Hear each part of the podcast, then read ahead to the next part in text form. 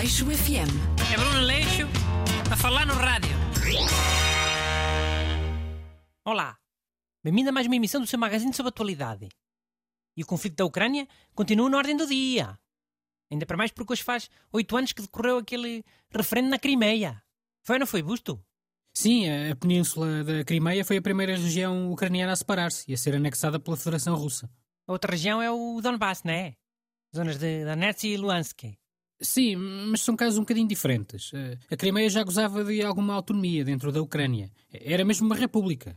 Uma república autónoma. Eh, Tinha o seu próprio governo e o seu parlamento. Oi, então mas estás a dar razão aos russos, Busto? Nisto da Crimeia? Olha que os russos são os maus. Não estou nada a dar razão aos russos, caramba. Estou só a dizer que são casos diferentes. Donetsk e Luhansk só tiveram a sua desagregação reconhecida agora, este ano, e imediatamente antes da invasão russa. Não foi em 2014.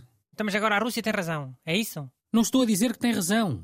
Estou só a dizer que é um caso diferente de Donetsk e Luhansk, por várias razões.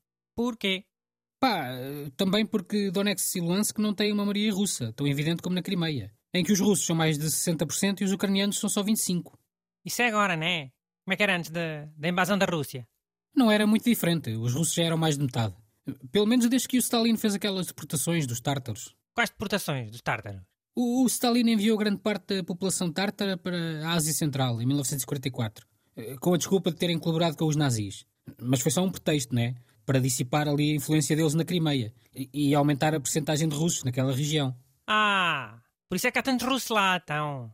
Pois, eh, mas assim, muito obrigado. Com deportações forçadas. Ah, agora as pessoas da etnia russa já são más? Porque o Stalin era um ditador e, e fez não sei o que de mal? Ah, pronto, olha, o teu pai também bebeu antes do 25 de Abril, né? No salazarismo. Olha, agora também já é mau. Até eu sou mau, que nasci nos anos 50, antes do 25 de Abril. Mas eu disse isso, caramba. Não disseste, mas está subentendido. No teu tom. eh, Assim, muito obrigado. Enfim, queres falar de atualidade ou ficamos a falar de história? A história não é importante? Para perceber? Eu acho que é. Mas depois não te venhas queixar de que isto não é a Aleixopédia sobre história e mais não sei o quê. Ok, vamos voltar à atualidade então. Resumindo, o Busto é contra a Rússia ter invadido a Ucrânia, claro. Também é contra o separatismo do Donetsk e Luhansk. Mas é a favor da, da ocupação da Crimeia pelos russos. Oh Bruno, foi isso que eu disse. Foi o que eu entendi. E os ouvintes também entenderam, de certeza. Pá, tu entendes o que tu quiseres, pronto. Eh, Dizia eu, o referendo da Crimeia já foi feito sob a ocupação russa. Daí que não se possa Espera lá, espera lá, espera lá. Mensagem do Renato. Vamos ver. Diz nojo. Só nojo, com, com ponto final. Como aquelas pessoas que partilham uma coisa e escrevem isto, isto, com ponto final. Boa, ok. Então tu e o Renato perceberam os dois mal. É essa a conclusão. Mas é o que eu te estou a dizer, que não fomos só nós. Sabes que eu e o Renato somos boas amostras dos nossos ouvintes. Eu represento o, o intervalo do esperto a normal e ele representa o intervalo de normal a burro. É, vê lá se agora ele também não te manda uma boca, eh, por lhe ter chamado burro. Eu não o chamei burro. Ele está no intervalo normal a burro. Pode ser só normal. hein? Eu até acho que ele é normal. hein? Olha, tens outra mensagem. Deve ser dele. E é, diz.